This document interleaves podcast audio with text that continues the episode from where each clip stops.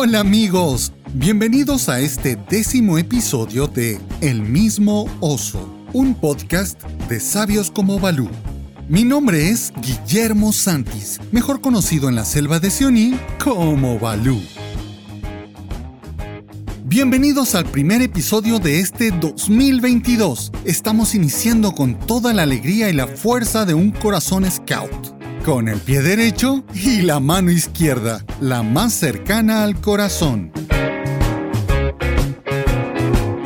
Iniciamos con el capítulo 10 del libro de Baden Powell, Rema tu propia canoa. En el segmento de Un oso con dos lobos, conversamos con Analú y Harim sobre los dirigentes, sus características, virtudes y competencias. También conoceremos la historia de dos grandes músicos ingleses, que en su niñez fueron parte del movimiento Scout. Y también la frase de la semana. ¡Iniciamos!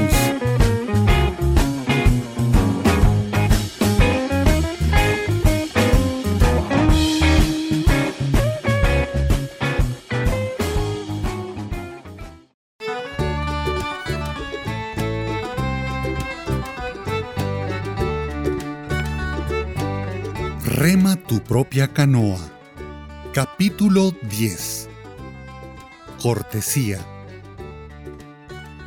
Hablando de cortesía, me dio gusto ver el otro día que un turista alemán en Inglaterra había escrito para decir qué agradablemente sorprendido estaba de haber encontrado que los conductores en nuestro país eran en general más educados entre sí que en otros países que había visitado.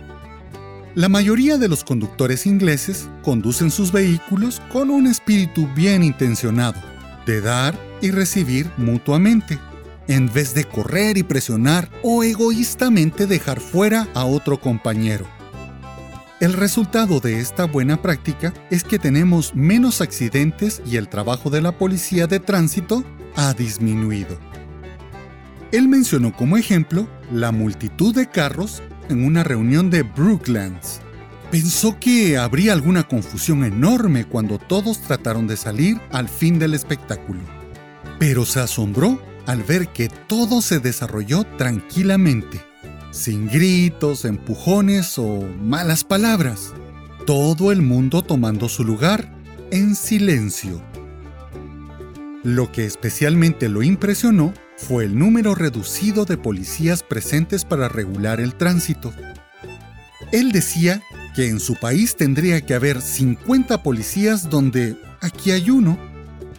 Todo debido a la cortesía entre los conductores, que en gran modo regula el tránsito.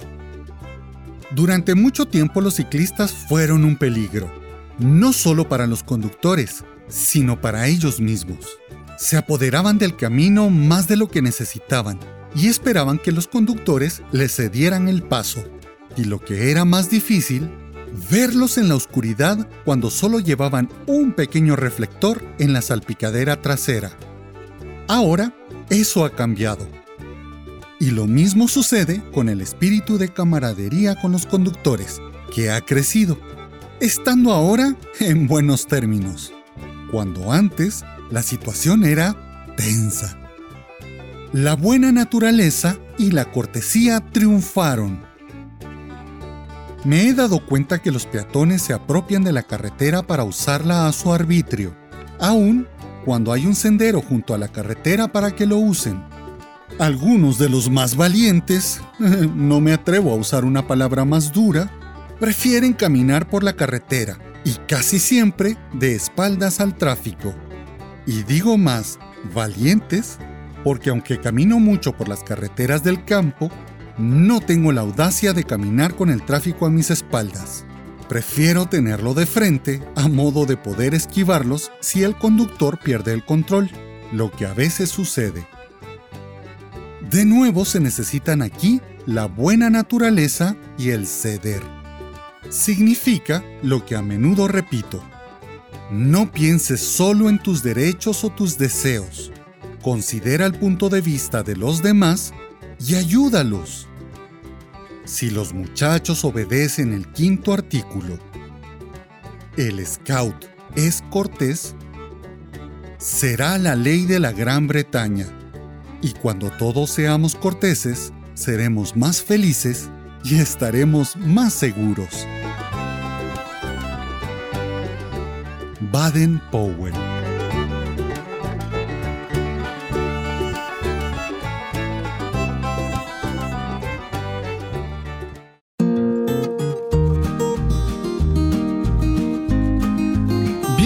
Al segmento de Un oso con dos lobos.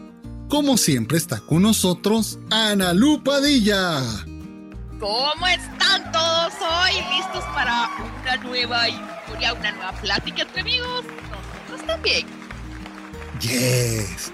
Y está también con nosotros el superagente Harim Cruz. Bienvenido Harim, ¿cómo estás? Hola, hola, mi gente linda, ¿cómo están? Muy bien, muy contento nuevamente de estar acá con ustedes y con toda la gana del mundo para este tema que vamos a tratar hoy. Fíjense que, así empezamos todos los, los podcasts, ¿verdad?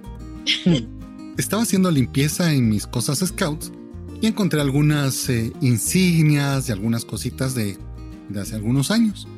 Recordé cuando me invitaron a ser dirigente y me invitaron con las palabras mágicas que seguramente no solo a mí me engañaron, sino a ustedes también.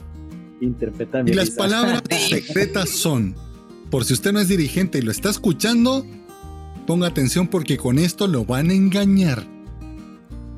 No te preocupes, son solamente dos horas a la semana y vas a poder utilizar tu uniforme, vas a cantar canciones, te vas a ir de campamento solo son dos horas, dos horas a la semana. Nosotros te vamos a ayudar. Nosotros te vamos a ayudar.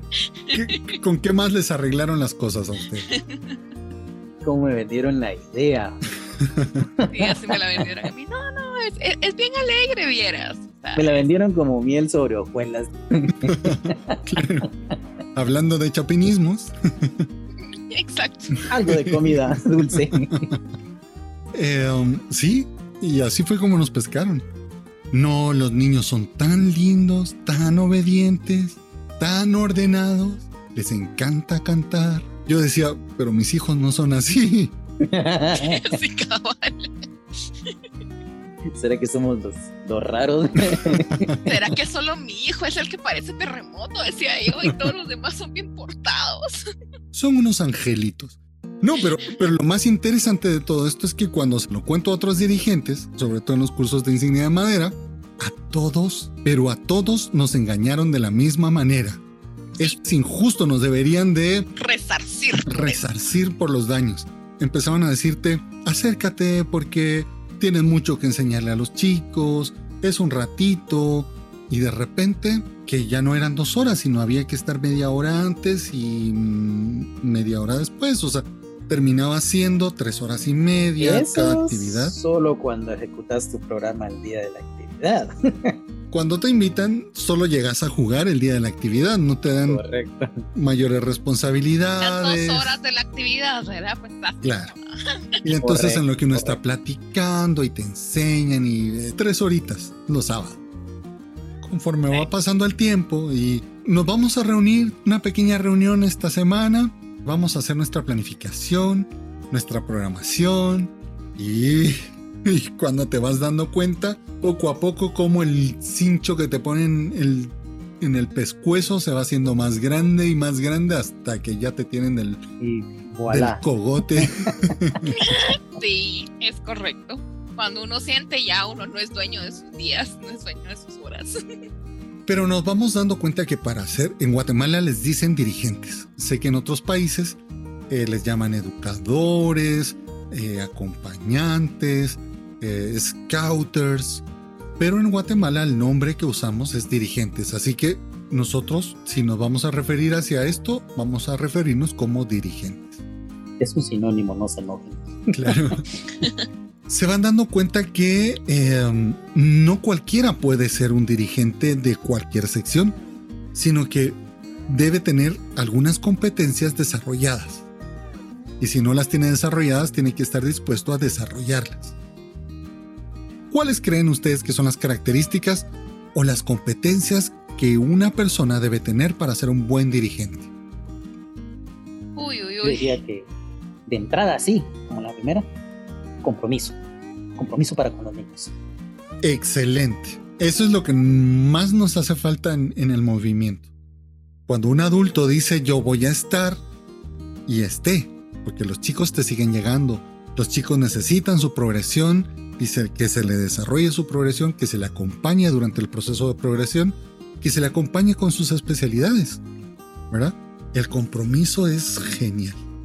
O sea, es, es- el compromiso es importantísimo. Esa es la puerta que te abre al, al mundo del escultismo. ¿Qué otra característica creen que debe tener un dirigente? Ay, ay, ay. Yo le diría que uno tiene que estar enamorado de la etapa. Y estar enamorado tanto de las risas, de los cantos, de las ocurrencias, como también estar enamorado de, de las terquedades, de los berrinches, de los malos momentos. Estar enamorado de eso, de esa energía, estar enamorado y estar enamorado de verdad, ¿va? no solo los miro de lejitos y, y después que se vayan con su mamá, ¿verdad? Y de lejos se ve más bonito, no, Exacto, ¿verdad? O sea, realmente está enamorado de eso, de tanto de los días soleados como de los días nublados, ¿verdad? Y tener cierta vocación, porque yo siempre se los he contado, seguramente lo debo haber dicho acá. A mí, la unidad de Scout, los chicos de la unidad, me desesperan. Tiendo a ser demasiado estricto, demasiado serio. Y en cambio, los chicos de la manada, me siento súper relajado con esa edad. Son súper estables, súper emocionalmente manejables. Eso significa que si te llegan tristones, los puedes alegrar. Si te llegan demasiado hiperactivos, los puedes bajar. Mi esposa, por ejemplo, su vocación es la unidad scout. Se desespera con los chicos de la manada, pero los de la unidad, ella se siente feliz. Otra cosa importante, ¿no? El, el poder comunicarnos bien con ellos. A mí me ponen los cachorros, que en Guatemala tenemos cachorros, que son niños de 5 a 7 años, y yo no sé si cuando les estoy hablando me están entendiendo. Porque tú les Me dices, suele pasar eso. ve a traer aquella silla y se te quedan viendo con la cara de, oh, ah, ¿Cuál de todas? entonces no sabes si te están poniendo atención, si les llegó el mensaje. ¿Qué otra característica debe tener? Yo te diría que debe ser súper resistente a la frustración. Uy, sí. Uy, sí. Sí, tenés que estar claro que las cosas no van a salir a la primera. Pasaste toda la semana recortando papel celofán, papel lustre, papel de China para hacer la ambientación de tu flor roja. Increíble. Hiciste los trajes de Sherkan, de Balú. Y esa noche llueve y se empapa todo tu trabajo y no lo pudiste usar. Si estuviéramos en otro lugar, podríamos agarrarnos del pelo, arrancarnos mechones y decir "¡Ah!". Pero acá no. Al contrario, los chicos nos deben de ver como sus guías, como sus hermanos mayores y van a decir, si mi hermano mayor dice estas palabras mientras está arrancando el pelo, yo también las puedo decir y lo Ser puedo el hacer. ejemplo, ser el Claro. ejemplo. O cuando creaste algo y los chicos no entendieron las instrucciones de lo que estás haciendo y a lo mejor pensaste en toda la semana cómo realizarlo y los chicos no entendieron las instrucciones e hicieron algo completamente distinto a lo que hiciste. Suele suceder, diríamos. A una persona normal esto le produciría frustración, pero a un dirigente le debe producir un, bueno, para la próxima. A la próxima sale mejor. Le debe producir una idea de emergencia. Claro, Sí. claro, claro. Sí, claro. muy cierto. Así ¿Cómo como de. aplicamos estos ¡tarán! cambios? Piensa, piensa, piensa. Y ahora lo sé. Debe ser excelente comunicador. Debe saber expresarse no solo a los chicos, sino a los papás de los chicos. Y esto Todos va para papás. todas las secciones, no solo para la manada. Porque si tienes que dar una explicación, contar una historia, dar instrucciones sobre algo, si no te das a entender de la mejor manera, pueden haber cosas desastrosas, ¿verdad? O sea, Sí, me ha Oh, sí. pasado. ¿Qué te ha pasado, Karim? Justamente, así como, como describiste tú la, la, escena. Pasé toda la semana planificando un juego. Preparé el material. Si no repasé en mi mente el juego unas tres veces al día, no, no, no fue nada. Y el sábado, ¿qué hacemos? Bueno, explico yo así con toda la. Así como los que me conocen, por ejemplo, Balú y, y Luz saben que yo parezco muchachito para, para con los juegos. Sí. yo me emociono antes que ellos. Doy fe. y bueno, ahí pongo yo a brincar y expliqué y todo. Y así se me quedan viendo con aquella cara de. ¿Ah? ¿Cómo así? así como que, ay, no me maten. O de repente te van a decir, oh, qué aburrido. así Eso sí me ha pasado. También me ha pasado. Mejor insúltenme, pero no me maten de esa manera. Quítenme la vida, pero no me maten. Lo tuve que hacer yo para que me entendieran la forma en que yo quería que hicieran el juego. Bueno, mira las cuentas, creo que nos salió como un remake, como una remasterización. Y la cosa es que ellos se divirtieron a las mil con, con el juego, pero un poco desviado de la idea que yo había pensado. Suele ocurrir. Analu, ¿tú tienes alguna experiencia al respecto? Sí. Tuve que modificar una vez un juego y me pasó igual así escuchar a Harim fue escucharme a mí en ese momentito verdad así como miren y vamos a hacer y entonces para dónde tenemos que correr y, con quién tengo que llegar y así como no todo lo que pensé para que estuviera adecuado a ustedes y les gustara y entonces qué y, entonces estábamos trabajando con arcoiris un tiempo que estuvimos trabajando con el, con los cachorros entonces ya cuando Arcoíris ya casi como que no, no estaba funcionando, sí, llegó a salvarme. Me dijo, mira, ya sacamos los zulaulas de la, de la, de la bodega. Me dijo, entonces trabajemos también con los zulaulas. Ah, entonces sí, yo digo. Claro. O, de esas palabras terribles que te pueden decir los chicos cuando te dicen, mm, este juego lo jugamos con Bajira y le salió mejor a ella. Pobre Dios, no me ha pasado eso. No, Ahí sí me desinflan. Otra vez vamos a jugar lo mismo. Oh, qué es así, es así, es así. Básicamente nosotros somos sus hermanos mayores. Nosotros no somos ni sus maestros, ni sus guías, ni sus coordinadores, ni sus enfermeros, ni sus guías espirituales, ni su sargento, sino somos sus hermanos mayores adultos que saben jugar. Y si no sabemos jugar, nos toca aprender. Nos toca aprender. Recordarlo, por lo menos. Recordarlo. Lo que estamos platicando al inicio, ¿se acuerdan? De que se nos olvida que el mayor juguete que pueden tener los chicos es la imaginación. Lo que tienen en la cabeza. Vamos a hacer, vamos a crear, los ponemos a hacer manualidades para un juego, cuerdas, vasos, hula hulas, em, mil cosas. Y a lo mejor los chicos lo que querían era saltar en las esquinas de, los, de las baldosas de la calle. No sé. Y que el que machuque o pise una línea pierde. pierde. sí. Yo les quiero contar una historia que, que teníamos. Fuimos a Mushbal hace muchos años y teníamos planificada una actividad. Por X motivo, no se pudo llevar a cabo esa, esa actividad. Entonces teníamos toda la tarde libre. ¿Qué hacer con los chicos de Mushbal? Qué estresante. Entonces oh, eh, agarré mi hojita y dije auxilio, SOS, porque no tenía nada que escribir. Recordé que había visto una serie en Discovery Channel antes de que salieran estos desnudos. Estaba eh, Bear Grylls ¿Y qué hacía si estaba en una selva y cómo sobrevivía? Entonces dije, vamos a jugar esto con los chicos. 15, 20 minutos y luego los mando a correr, no sé, cualquier cosa. Y empecé. Bueno, chicos, vamos en un avión. Todos en fila, haciendo como que íbamos en un avión y les empecé a contar la historia. Miren hacia su derecha, vemos unas islas. Eh, hacia la izquierda está el mar y empecé a ambientar la situación y a contarles todo un cuento. ¡Oh no! ¡Un motor está fallando! ¡No, no! Tendremos que hacer un aterrizaje forzoso. y caía el avión en medio del mar y teníamos que nadar hacia la isla, ¿no? Llegábamos a la isla y les decía, bueno, ¿qué hacemos?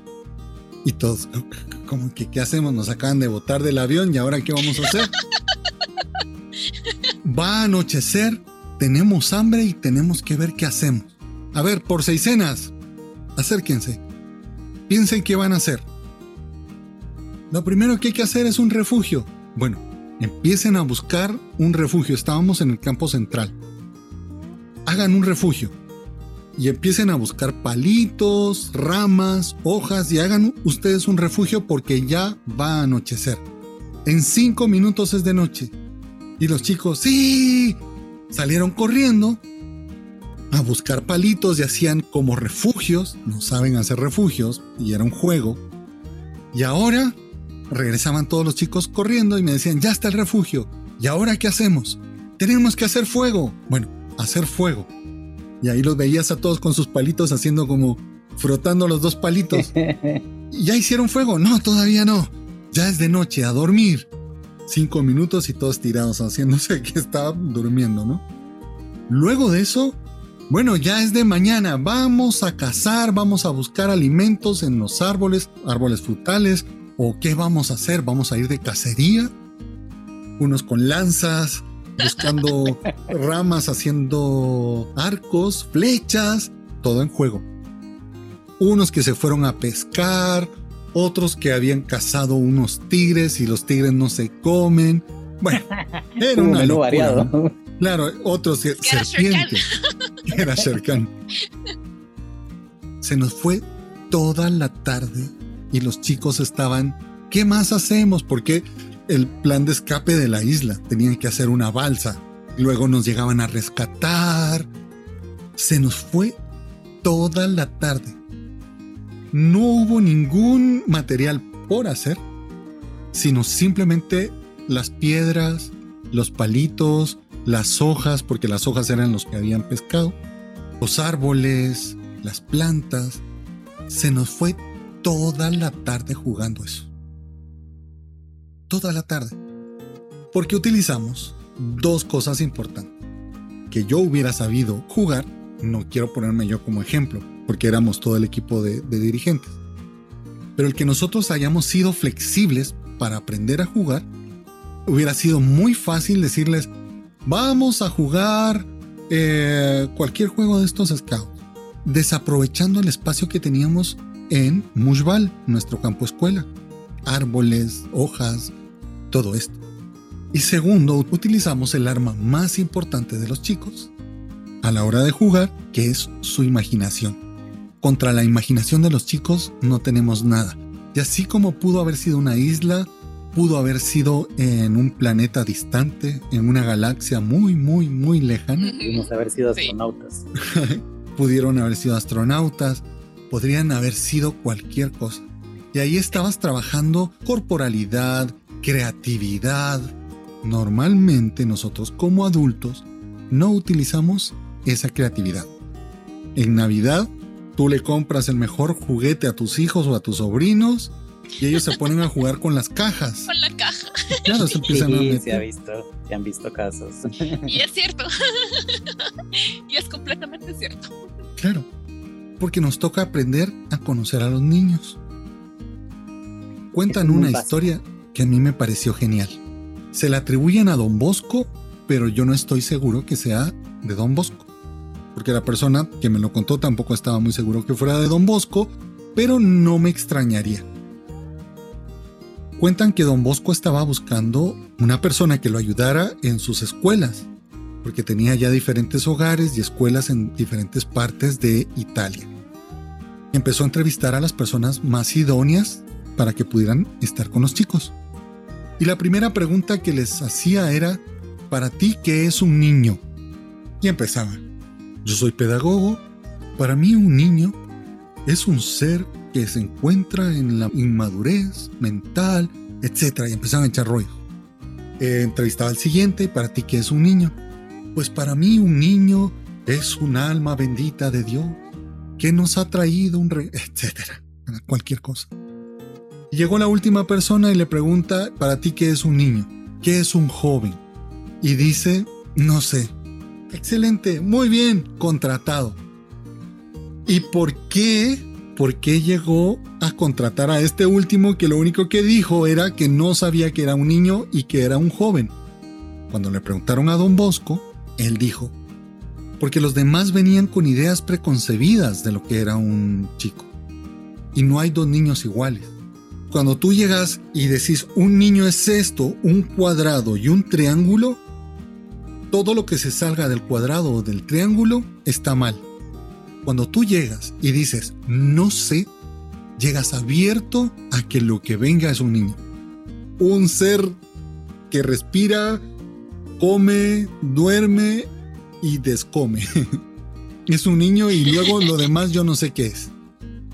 En la manada o en cualquier sección scout, no llegar con ideas preconcebidas.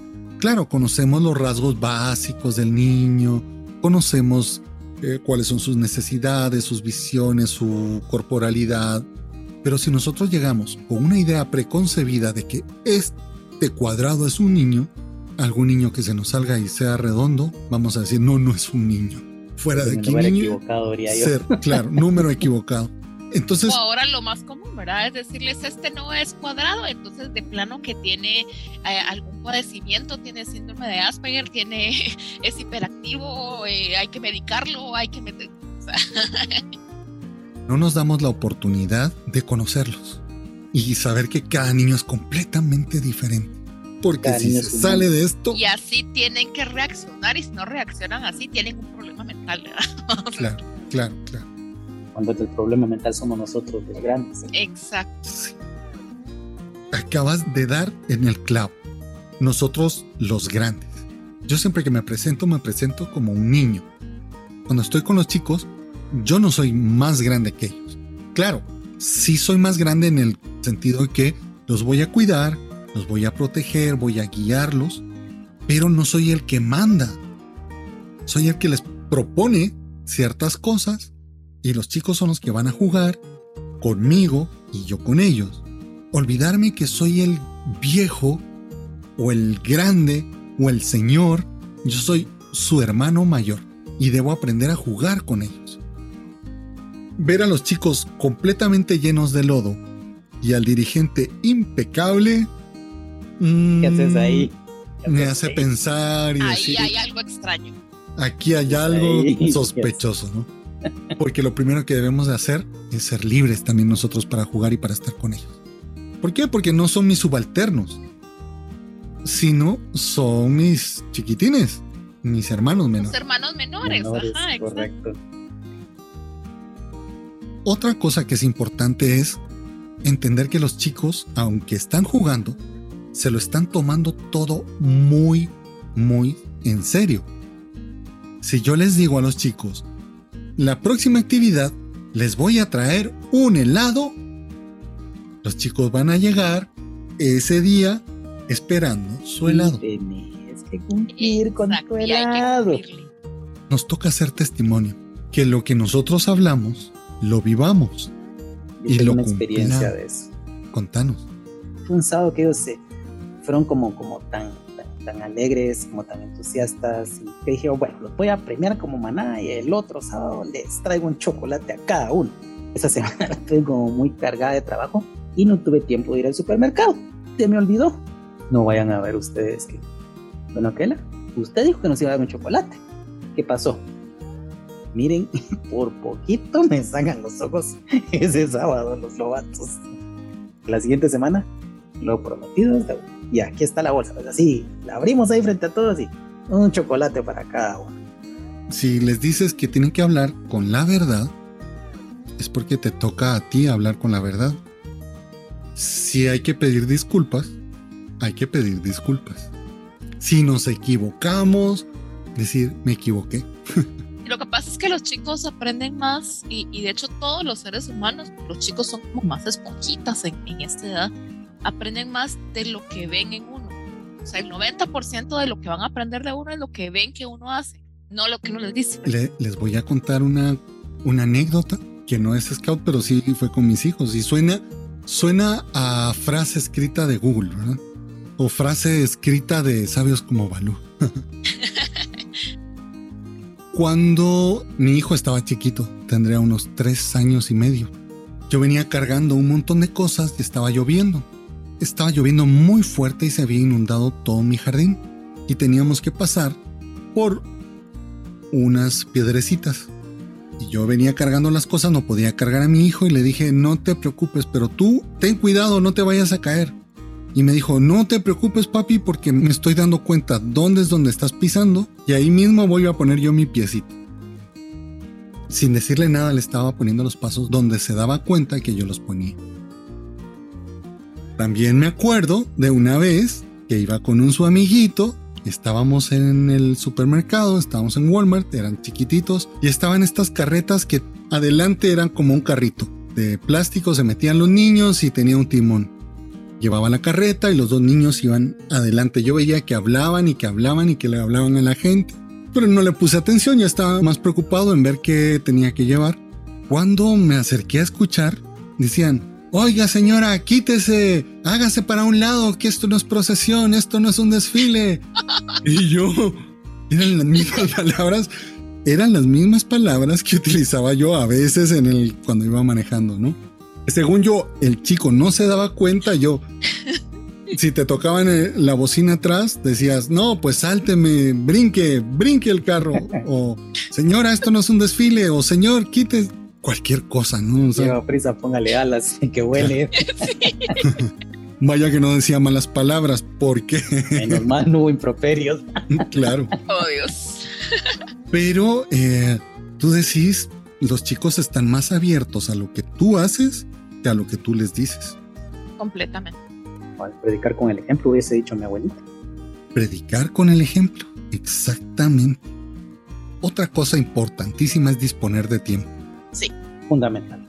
¿Cuántos dirigentes hay que conozco yo que se comprometen a 20 mil cosas y luego no pueden cumplirte ni una de las que te han dicho? Una, porque tienen muchas cosas que hacer. O segundo, porque ya no les interesa. Se comprometen a un montón y de repente prefieren quedarse viendo la nueva serie de los Beatles de Get Back. Tener que conectarte a un Zoom y platicar y estar a cierta hora. O llamar a un chico y preguntarle cómo estás y empezar a llevar el, recuento de su progresión o de alguna especialidad o lo que fuera. Así que no solo es el tiempo, sino es el compromiso unido. Lo que platicábamos de, que era tan importante el compromiso, el ser testimonio y el tiempo. Son tres cosas que van unidas. Porque yo puedo tener todo el tiempo, pero no tengo el compromiso, fallo. Puede ser que esté muy ajustado el tiempo, pero mi compromiso es alto, voy a cumplir. No todo el tiempo, no todo el mundo puede ser dirigente. Hay cosas. Los llamados, poco los escogidos, hubiéramos. Claro, llegará el momento en el cual ya estaré yo más libre y podré ser jefe de sección, podré coordinar la sección o el equipo de dirigentes y lo podré hacer. Pero si tengo la responsabilidad de mis hijos, la responsabilidad de mi trabajo y aún así quiero ser jefe de sección, complicado. Hay muchos que creen que porque yo tengo el cordón verde, a mí me toca todo el eje y maneje de la manada. Y yo por tener el cordón rojo, yo solo juego un papel mínimo. No sé, no sé si a ustedes les ha pasado o han visto esa situación. Eh, próximo tema. ¿Cómo formar equipo de dirigente? Otra de las cosas importantes para un dirigente, me lo habías comentado, Karim. ¿Nos podrías recordar qué fue lo que dijiste?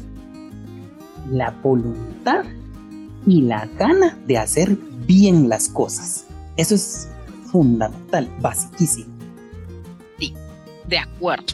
Claro, no solamente es tener el tiempo, la gana, sino la voluntad de hacer bien las cosas. Correcto, correcto.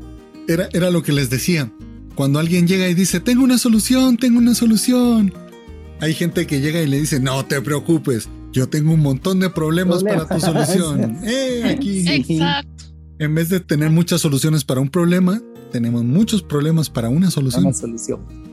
Exacto, y lo que pasa es que muchas personas se enfocan ahora en ver cómo no se hacen las cosas, cómo, cómo ponen los tropiezos para que las cosas se hagan, en lugar de poner, de, allanar el camino para que sí se haga. ¿ah? sea, vamos a buscar pretextos en lugar de buscarle la luz para que se hagan las cosas. Un pasaje o una de las cuestiones que trata Baden-Powell en Roberismo hacia el éxito, cuando habla de los escollos, ¿verdad? Muchas veces hay gente que quiere pasar en medio del escollo, pero no se puede. Aquí utilizaríamos el sentido común. Bueno, no puedes pasar en medio del escollo, pues lo rodeas y listo. Sí, pero va a haber gente que va a decir, pero si lo rodeas, lo más seguro es que va a haber una piedra que te vas a caer. Y si no, también ahí va, van a venir otra persona que se va a enojar. Entonces mejor no pasas porque se va a enojar la persona que va a venir del otro lado, ¿verdad? Y si no, también te va a llover. Y si te va a llover, entonces también te vas a mojar, entonces te vas a enfermar. Entonces... ¿Qué, qué utilizo tus palabras, Danalo? y frenamos todo. Exacto, lo frenamos todo. Sí, yo creo que aparte de tener una buena disposición de hacer las cosas, un buen corazón, de hacer las cosas de buena fe para que sucedan. Esto es importante lo que ustedes están platicando, ¿no? La buena voluntad. Bueno, más adelante vamos a platicar en un próximo podcast. Vamos a hablar de cómo formar equipo. Ahora estamos hablando del dirigente en sí, de su interior. La salud mental de los dirigentes yo me he encontrado, oh. he conocido un montón de dirigentes y hay oh, algunas personas que antes de trabajar con niños deberían de, ver su salud mental. Eso es muy importante, ¿no? Porque a veces vamos buscando qué es lo que me hace ser dirigente, qué es lo que me, me motiva a meterme a, a trabajar con chicos. Si estoy buscando algo para mí, para satisfacerme a mí mismo, o estoy abierto a dar a los demás, a compartir con los chicos de todo lo que yo pueda tener y recibir. Pero sí me he encontrado yo con gente que mm, necesita tener salud mental antes de ser. Nos hemos topado. Con lo que tú dices, yo a veces he visto dirigentes que trabajan con niños porque quieren tener ese reconocimiento como de... Buscan su estatus de rockstar, ¿verdad? Algo así. Correcto. Protagonismo. Correcto. Brillar la palabra, y que diga, wow, este, este personaje, Sher Khan, es increíble. Wow, cómo puede hacer las cosas, aunque no lo pueda hacer. Te encontrás con las personas que te hablan y con las personas que hacen. Con las personas que hablan, todo el mundo, wow, qué inteligente cómo habla, dice cosas tan interesantes. Y el que hace, todo el mundo, mm, hay que pararlo porque se nos está saliendo, quiere protagonismo. Y creo que necesitamos más hacer que hablar. Creo que estamos tocando un tema muy peliagudo. Bastante visceral. Así que si usted quiere ser dirigente scout, dese una vueltecita con el psicólogo y revísese. Por favor porque a veces...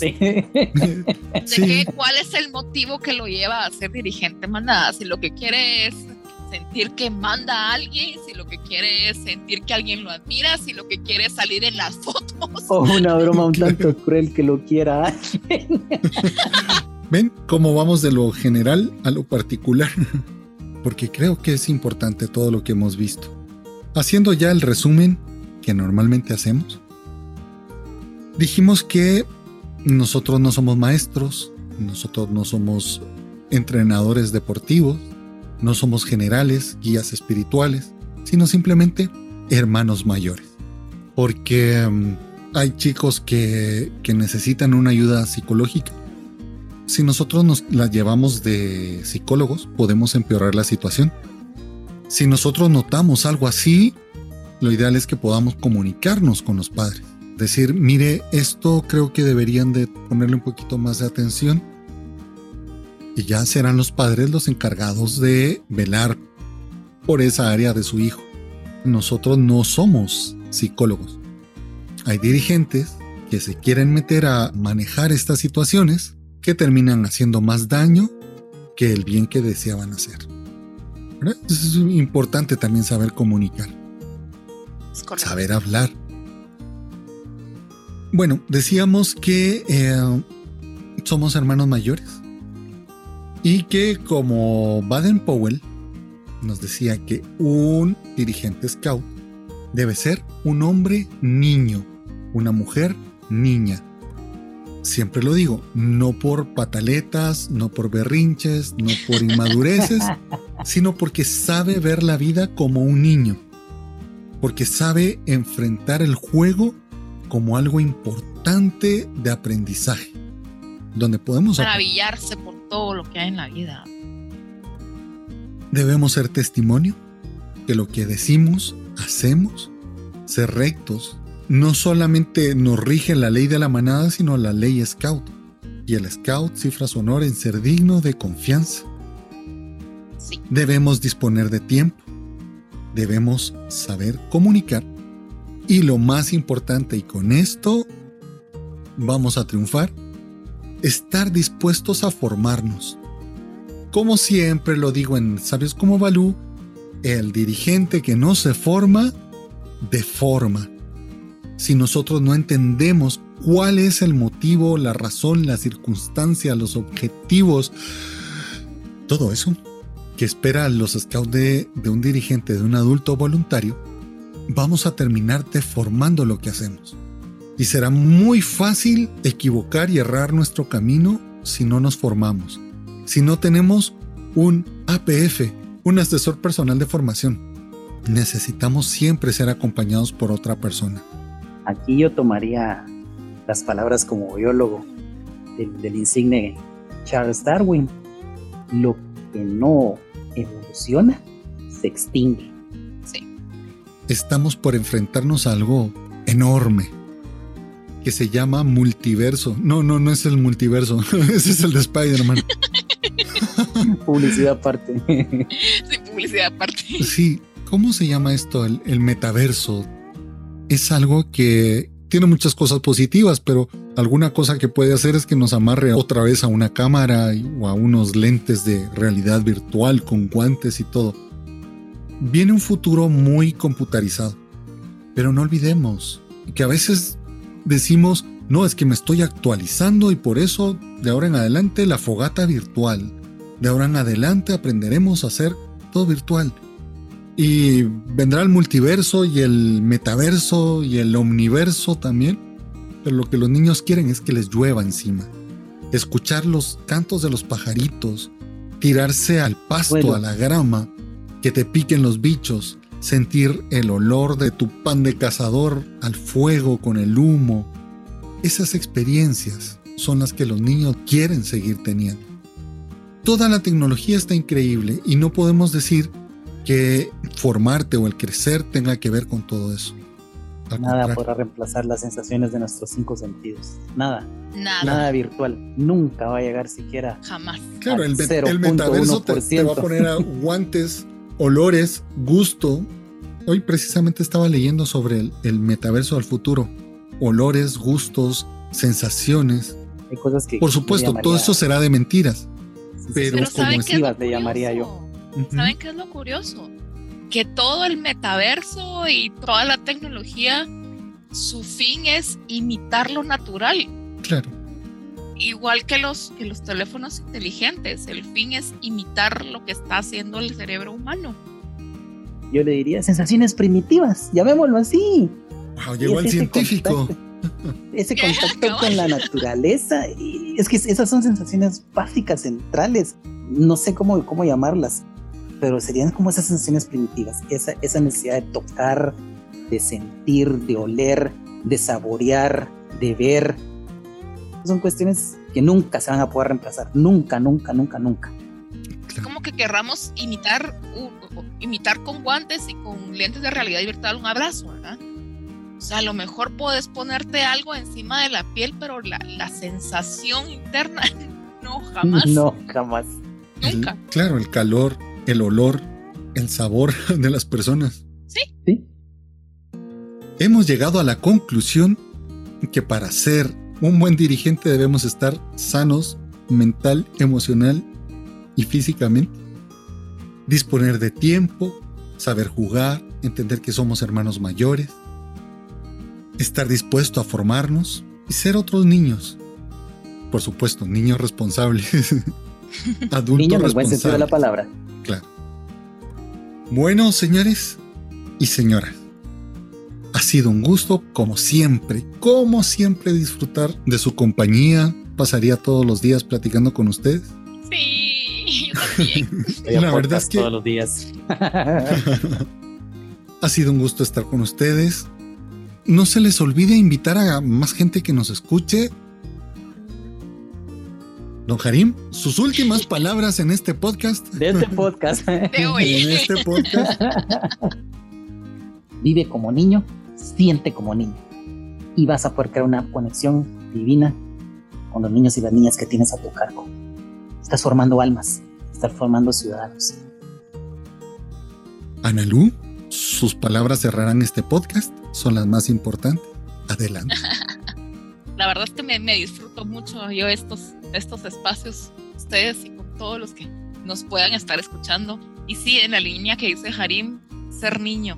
Y yo les diría, si en algún momento su niño que fue antes se avergüenza del adulto que son ahorita, hay un problema. Ha sido un gusto haber compartido con ustedes.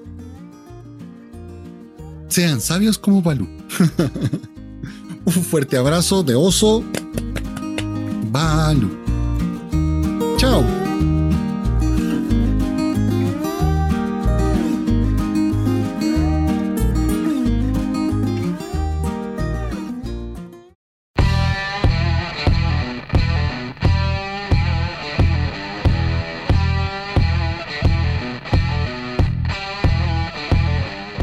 Todo el mundo sabe de los beneficios que trae a la vida de los muchachos el haber participado durante su niñez dentro del gran movimiento Scout.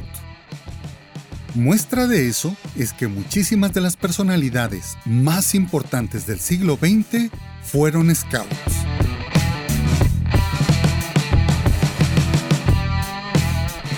Científicos, políticos, artistas, deportistas, literatos, en todos los campos humanos, los Scouts siempre hemos sobresalido. Y también en la música.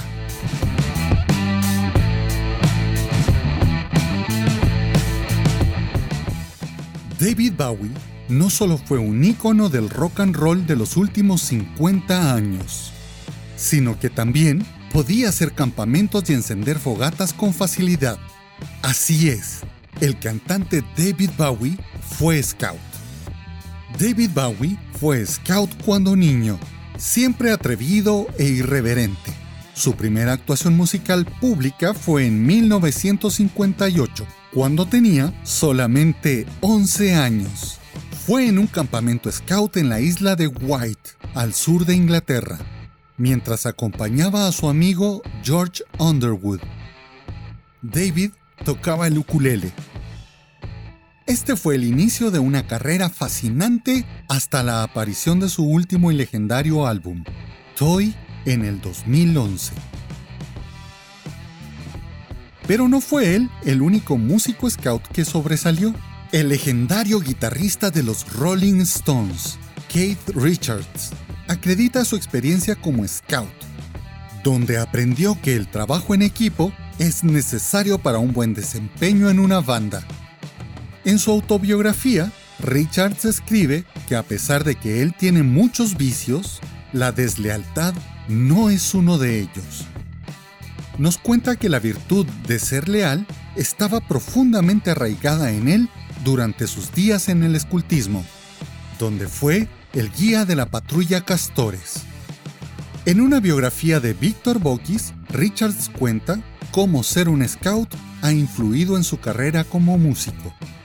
Lo creas o no, fui de la patrulla Castores, aunque después fui expulsado por entrar en una pelea, pero la experiencia de ser scout me enseñó ciertos aspectos de liderazgo. Si te gusta la música y eres scout, Rockear y vivir la ley Scout es la mejor combinación.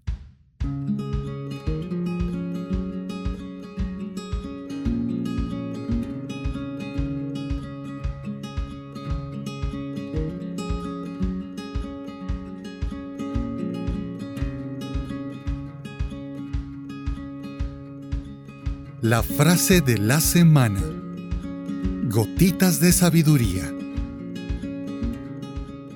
Donde no hay amor, siembra amor y cosecharás amor.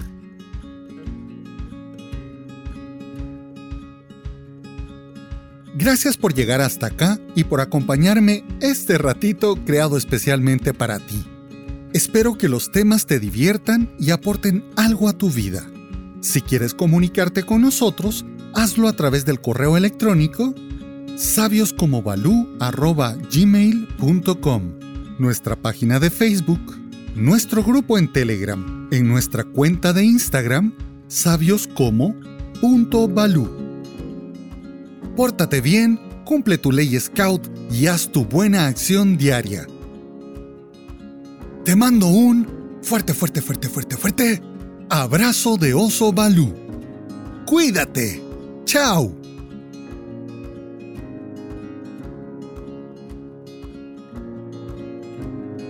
Esta es una producción de Guillermo Santis 2022.